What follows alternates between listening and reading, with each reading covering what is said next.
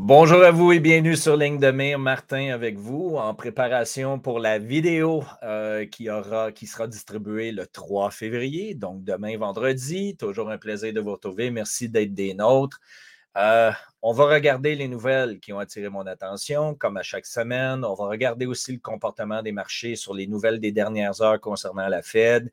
Et encore une fois, j'espère un contenu que vous allez apprécier suffisamment pour pouvoir me donner un like et aussi partager directement sur vos réseaux sociaux à vous, toujours dans le bénéfice de contribuer à la plus grande quantité de gens possible, alors que nous sommes dans une période très forte émotionnelle et en plein éveil, n'est-ce pas? Il y a des gens qui commencent à avoir la vérité dans la gueule, ce qui est une excellente nouvelle et on verra comment la masse réagira. Et euh, parlant justement de masse, on commence à voir euh, des effets relativement intéressant du côté des médias de masse. Et je vais vous donner l'exemple aujourd'hui de ce qui a été circulé au Québec. Et euh, vous connaissez ma position hein, sur le fait que, bon, euh, à l'occasion, je vous sors des articles qui sont quand même relativement locaux. Euh, mais comprenez bien que ça s'applique aux grandes économies. Donc, la problématique qu'on est en train de voir du côté canadien s'applique aussi aux États-Unis, s'applique en Europe et ainsi de suite. Il y a différentes variables qui s'installent, bien entendu, mais ça donne quand même une tendance de fond. Donc, euh, lorsqu'on parle du Journal de Montréal, euh, en ce qui me concerne, un journal de propagande qui est fortement subventionné par les différents paliers gouvernementaux ici au Québec, les trois individus que vous voyez à l'écran en ce moment étaient des pro-mesures depuis 2019-2020, comme vous pouvez imaginer. Ah, ah, et bien entendu tout ça a eu un impact important sur la qualité de vie, particulièrement des enfants, n'est-ce pas? Il y a un impact inévitable suite au confinement, les couvre-feux et toutes les mesures qui ont été mises en place du côté du Québec. Et encore une fois, ça s'applique ailleurs, n'est-ce pas? Euh, et là, subitement, ces gens-là qui étaient des pros étatiques, euh, eh bien là, on est en train de euh, changer notre fusil d'épaule. Et là, Emmanuel Latraverse, qui en passant est une personne qui, en ce qui me concerne, est troublée émotionnellement, eh bien, vient de sortir un article comme quoi que l'économie, le Canada fonce droit dans le mur. et je pense que ce n'est pas une surprise euh, pour tous ceux qui nous suivent depuis longtemps, n'est-ce pas? Vous êtes très au courant de ça. D'ailleurs, vous avez, j'espère bien, démarré vos processus de préparation en conséquence. Mais euh, là, on est en train d'aller vraiment public. On est en train de frapper dans les médias subventionnés du côté public avec des lettres d'opinion de différents soi-disant experts, que ce soit Emmanuel Latraverse, qui est une journaliste, soi-disant une journaliste, et euh, Michel Gérard, qui est un économiste, soi-disant économiste, euh, où là, on vient de se réveiller comme quoi oups, l'épargne des Québécois a fondu, attachez bien votre sucre ici, là, de 37% en un an. Euh, nous avons actuellement une situation au Canada où 22% des Canadiens n'arrivent plus à boucler la boucle euh, au niveau économique. Donc, ça représente quand même un cinquième, voire un peu plus qu'un cinquième des citoyens canadiens qui sont sérieusement économiquement dans la merde. Et là, vous avez encore une fois un article qui est sorti en ce 31 janvier, euh, comme quoi que l'épargne des Québécois a fondu de 37% en un an. Donc, euh, si l'épargne diminue, euh, c'est certain qu'il y a des mesures à prendre au niveau individuel. Par le fait même, il y aura un ralentissement de l'économie qui est en train de se confirmer. Maintenant, je vous invite à bien comprendre le fond de mes paroles parce que vous comprenez bien que politiquement parlant euh, et au niveau médiatique, c'est bon signe. Ce que je veux dire par là, c'est que vous allez avoir les politiciens, les banques centrales qui vont dire Oui, bon, la hausse des taux euh, d'intérêt a été efficace, euh, ce qui réussit à apaiser un peu l'économie. Par le fait même, vous comprenez que tout ça est positif au niveau économique, ce qui est complètement le délire. Mais la réalité, c'est que ça va avoir un impact négatif sur l'inflation. Donc, on va revoir l'inflation diminuer, euh, qui a été quand même relativement drastique. Hein. La hausse d'inflation a été drastique euh, l'année dernière. Et euh, on va se servir évidemment des hausses de taux d'intérêt du côté des banques centrales et politiciens pour tout simplement dire aux citoyens lambda, voyez-vous, euh, ça fonctionne, l'inflation diminue.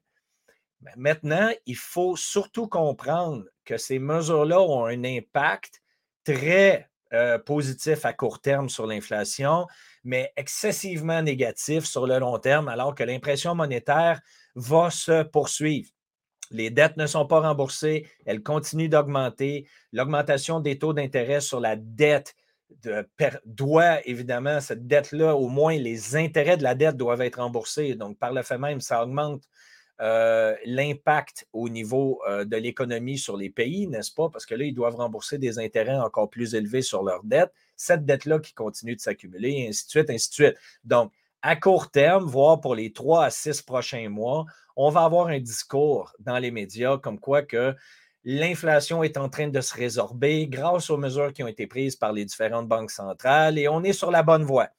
Et comme par hasard, vous allez avoir potentiellement, encore une fois, je ne suis pas conseiller financier, je ne donne aucun conseil financier ici, je n'exprime que ma pure opinion sur l'économie et sur ma vision de l'économie et de la finance.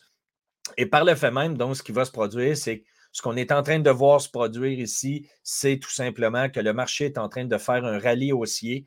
On est en train de voir un retransfert économique où plusieurs investissements qui étaient sur les lignes de côté sont en train de réinjecter de la liquidité pour prendre position dans le marché des actions et les différents produits financiers. Donc, on est en train de voir l'effet justement des mesures qui sont euh, bénéfiques au discours des politiciens, encore une fois. Et là, on vient de passer à travers une première salve de résultats économiques et le marché a survécu sans trop d'impact négatif. Donc là, on peut s'attendre à avoir un mouvement haussier pour les prochaines semaines, alors que les mauvaises nouvelles économiques des sociétés publiques, donc ceux qui sont sur le marché de la bourse, vont sortir aussi dans les trois prochains mois. Donc, on risque d'avoir, à moins qu'il y ait une fois euh, une guerre en Ukraine qui s'accélère, il peut avoir évidemment certains euh, impacts, comme vous le savez, sur des nouvelles importantes qui peuvent avoir un accès important sur l'économie. Mais la réalité, c'est si on regarde le fond des choses, présentement, le marché semble vouloir repousser à la hausse.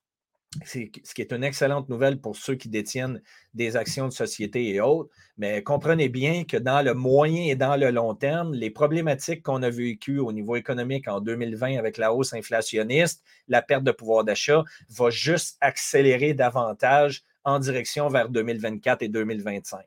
Donc, nous avons un apaisement, mais vous comprenez qu'en arrière de tout ça, malgré que les nouvelles au niveau de la rue sont mauvaises et que l'épargne est en train de s'effacer du côté des Québécois et c'est la même chose ailleurs, euh, ben, ça n'empêche pas que les marchés boursiers, eux, sont positifs. Et pourquoi ils sont positifs? Parce que nous avons la Fed hier avec son représentant Jérôme Powell qui, euh, les marchés attendait une hausse des taux d'intérêt de 0,5% du côté des États-Unis et la Fed s'est positionnée à 0,25. Donc, elle a ralenti en fait ce qui avait été prévu par les marchés et par le fait même, on a eu une forte poussée des différentes valeurs et des actifs sur le marché de la bourse. D'ailleurs, on va regarder ça ensemble dans quelques instants. Autre nouvelle intéressante, donc, à prévoir, euh, le Liban qui, euh, je crois que, voyez-vous, regardez, le 31 janvier, euh, on annonçait que le Liban était pour dévaluer sa devise de l'ordre de 90 le lendemain, le 1er février. Donc, c'est comme ça que ça fonctionne. Euh, l'objectif ici, pourquoi je vous le présente, parce que tout le monde est conscient que les devises fiduciaires vont inévitablement tous à zéro. Et euh, c'est ce que le Liban est en train de vivre actuellement. Il ne faut pas perdre de vue tel que là, euh, clairement mentionné mon associé, M. Éric Mermot, lors d'un tweet.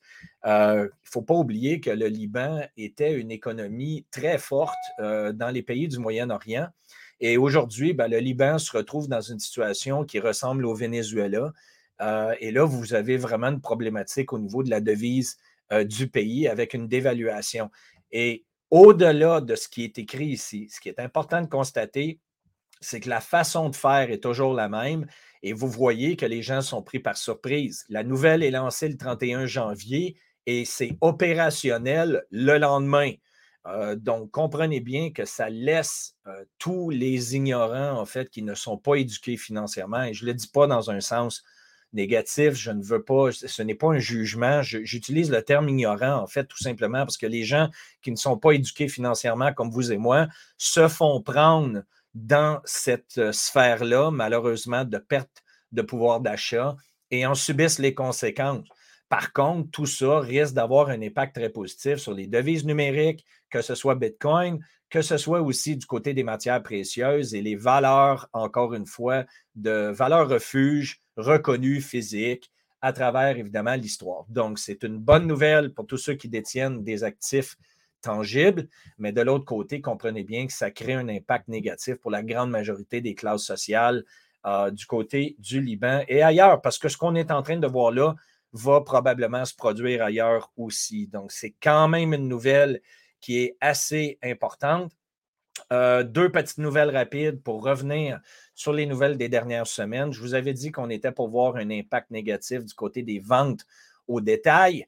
Euh, eh bien là, Car Gurus aux États-Unis qui fait euh, une moyenne des prix, en fait, et vous voyez clairement, ils ont pris un comparable des voitures usagées de Tesla et euh, on regarde les différents modèles, on regarde la perte de valeur euh, depuis les 30 et les 90 derniers jours, voire même entre euh, les 12 derniers mois, hein, year to year. Et là, vous voyez qu'en juillet 2022, une voiture usagée Tesla était valorisée environ à 67 915 dollars américains. Et là, ben, on est situé à 49 697. Donc, la demande qui diminue du côté du marché de l'automobile encore une fois, ce n'est pas une certitude sur le plus long terme, mais c'est quand même une tendance qu'on est en train de voir en ce moment et ça va être intéressant de voir jusqu'à quel point tout ça va se poursuivre. Euh, même chose, donc, après les confinements et les problèmes euh, économiques qui ont eu lieu par rapport à la chaîne d'approvisionnement, par rapport à l'économie en général en 2019-2020, où il y avait eu une baisse des profits nets des sociétés publiques inscrites au SP 500, toujours une référence, n'est-ce pas? Eh bien, on avait eu une baisse importante des profits nets. On a eu une hausse qui s'est située lorsque l'économie a recommencé à vivre, les gens ont commencé à respirer. Euh, on a vu euh, plusieurs secteurs économiques exploser en demande après que les gens aient été confinés et la situation du COVID. Et là, qu'est-ce qu'on est en train de voir euh, depuis le début, le début, si vous voulez, de 2000, deuxième quart de 2021 à aller jusqu'à quatrième quart de 2022, eh bien là, on est en train de voir une correction, encore une fois, qui est très constante pour l'instant, de la perte nette profit des sociétés du SP 500. Donc, ils doivent diminuer leur marge pour être capables de vendre les produits qu'ils ont produits. Et c'est encore une fois des informations que j'avais partagées avec vous au fil des euh, dernières semaines, n'est-ce pas? Donc, on continue de surveiller attentivement le contexte économique. Et il y aura des aubaines. Il ne faut pas voir tout noir. Hein. Il y aura des aubaines qui vont se présenter, que ce soit dans le marché immobilier et ailleurs. Pour tous ceux qui ont gardé de la liquidité de côté, vous allez avoir l'occasion de pouvoir acheter des produits intéressants à faible coût. Euh, et euh, ça risque de se produire encore une fois dans les 6, 12, 18 prochains mois. Donc, soyez patients. La charte de la, le graphique en fait de la semaine euh, que je trouve vraiment intéressant, c'est de voir la différence des investissements au niveau générationnel. il y a plusieurs débats qui ont eu lieu au fil des derniers mois, n'est-ce pas, par rapport à la valeur des devises numériques telles que Bitcoin, euh, plusieurs d'entre vous sur nos différents euh, réseaux sociaux sont en faveur, d'autres ne le sont pas, ainsi de suite. Euh, je crois que ce qui est le plus pertinent, encore une fois, c'est d'être diversifié dans ses actifs. Ça ne veut pas dire d'avoir uniquement une classe d'actifs, mais d'en avoir plusieurs et de s'ouvrir l'esprit, justement, ce que je n'ai pas fait avant 2016 du côté des crypto-monnaies particulièrement. Euh, et euh, de constater encore une fois qu'il y a une différence de culture, il y a une différence de valeur entre les générations. Euh, c'est certain que la génération plus âgée ont une forte tendance à reconnaître l'or et l'argent. Pourquoi? Parce que c'est intergénérationnel, c'est ce qu'ils ont eu comme information par leur père, grand-père et autres. Et vous voyez clairement que les nouvelles générations qui poussent plus jeunes en dessous de ma génération, qui est la génération X, alors que j'ai 52 ans, euh, eh bien, vous comprenez qu'eux peuvent avoir évidemment une culture et des perceptions de valeurs différentes. Donc, de la croyance, vous constatez euh, qu'au niveau des milléniaux, vous avez 50% d'eux qui sont actifs au niveau de stock, donc ils achètent des actions de société pour être investisseurs. 47% sont exposés aux différentes devises numériques, 31% dans les fonds mutuels, ainsi de suite, ainsi de suite. Vous constatez aussi que la génération Z, euh, elle est exposée à raison de 50% aussi, 43% dans les crypto-monnaies et les autres produits. Euh, à noter aussi qu'au niveau des matières premières, donc ce qu'on appelle les commodités, incluant les matières précieuses, euh, ici, c'est analysé au niveau des produits papier, hein, donc des produits, les contrats qui sont sur les marchés financiers. Et non, ici, on ne parle pas de commodités physiques, pour être très clair.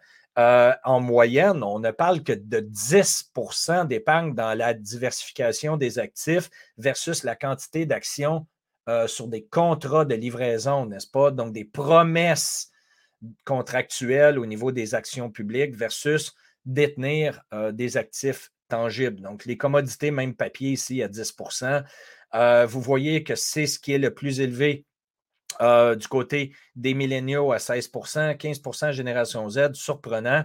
La génération X, comme la mienne, en général, est plus exposée dans le marché des actions euh, que d'être exposée dans les matières premières. Euh, autre chose aussi, donc au niveau des devises digitales telles que Bitcoin, vous voyez clairement qu'il y a un impact moins important du côté de la génération X que les autres générations plus jeunes. Donc, imaginez-vous si on allait dans les autres générations, au-delà de génération X, donc les gens plus âgés, euh, il serait tout à fait légitime de constater qu'il y a moins d'investissement dans le marché des actions parce qu'ils ont tendance à s'exposer à des niveaux de levier de risque plus faibles, donc probablement forte exposition aux obligations d'État, aux obligations de compagnie, euh, s'installer dans les actions de société aussi qui payent des dividendes sur une période, que ce soit mensuelle, trimestrielle ou euh, demi, euh, semi-annuelle. donc, le niveau de risque et l'appétit au risque est plus faible lorsqu'on est plus vieux, ce qui est tout à fait légitime. Et vous voyez clairement que le risque augmente lorsqu'on est de plus en plus jeune. Donc, ne pas, de ne pas en fait être diversifié dans nos produits financiers, en ce qui me concerne, est une erreur. il faut prendre en considération qu'il y a certaines générations qui ont certaines euh, valeurs et perceptions de valeurs différentes. Donc, l'importance, encore une fois, de se diversifier. Sur ce, je vous invite, merci encore euh, d'être des nôtres. Je vous invite à visiter notre site web sur matter21.com, aller voir les différentes euh, opportunités qu'on présente de ce côté-là. Euh, sur la description, description de la vidéo d'aujourd'hui, vous avez toujours les liens pour vous inscrire à notre chaîne Telegram où on partage à la semaine des très bonnes informations aussi qui vous permettent d'avoir une vision macroéconomique de ce que nous vivons en ce moment. Et par le fait même, donc, juste en terminant, tel que promis, euh, regardez rapidement en fait ce qui se produit du côté des marchés boursiers. Donc, hier, on a eu un soubresaut de mouvement haussier du côté du S&P. Ça se continue aujourd'hui et là, on a brisé en fait les derniers sommets. Hein. Donc, on avait des sommets de plus en plus bas. On a brisé la tendance pour retourner vers un mouvement haussier, ce qui fait excessivement mal à tous ceux qui étaient positionnés sur des positions baissières. Et euh, aujourd'hui, donc, la journée haussière se poursuit. 1,5% d'augmentation du côté du SP 500. Le Nasdaq, donc tout ce qui est euh, au niveau technologique, a grimpé de 3,73% aujourd'hui. Ça a été exactement la même chose qu'on a vu hier. Euh, le dollar américain qui se renforce légèrement aujourd'hui. On a eu un mouvement du côté de l'argent et là, on a consolidé au fil des dernières semaines à 24 dollars américain environ, toujours dans les contrats papier. Euh, forte augmentation du côté de Litecoin. Encore une fois, une des cryptos que j'apprécie beaucoup. Pour ceux qui nous suivent, vous le savez. Euh, Litecoin qui a fait un excellent mouvement, qui en fait a annoncé le mouvement haussier du côté de Bitcoin et du côté d'Ethereum aussi. Euh, très intéressant de ce côté-là. Bitfarms aussi qui est en train de prendre la force au niveau du minage. Ça va être intéressant de surveiller si on passe en fait le 1.61, 1.62, on devrait avoir une accélération haussière, donc une belle position potentielle pour ceux qui ne sont pas exposés à Bitfarms. Si vous y voyez de l'intérêt. Euh, encore une fois, Bitfarms, qui est une société minière de Bitcoin, donc c'est une façon de s'exposer à volatilité. Donc, comprenez bien que si Bitcoin monte, Bitfarms monte encore plus rapidement. C'est volatile, c'est très spéculatif. Euh, encore une fois, je ne donne pas de conseils financiers, je ne fais juste que vous aviser de ce qui se produit en ce moment de ce côté-là. Donc, à surveiller. D'ici là, je vous souhaite encore une fois un bon week-end. Profitez-en bien. Euh, si vous avez l'occasion de sortir à l'extérieur, prendre de l'air, un peu de vitamine D, du bon soleil et qui ne fait pas trop froid, euh, bien, amusez-vous en famille, avec vos amis ou en solo, comme ça vous intéresse. et pour le reste, je vous retrouve la semaine prochaine pour une autre capsule sur Ligne de Mire. Bonjour tout le monde. À bientôt.